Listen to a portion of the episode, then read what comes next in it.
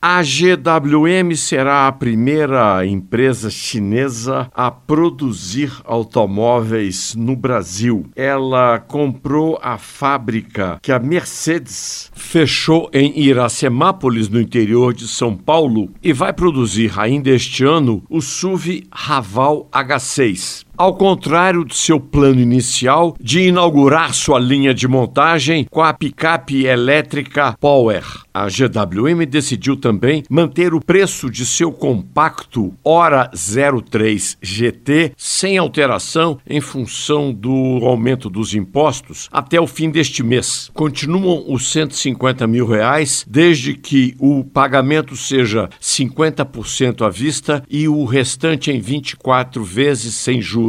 Este compacto está também nos planos da GWM de ser produzido aqui no Brasil.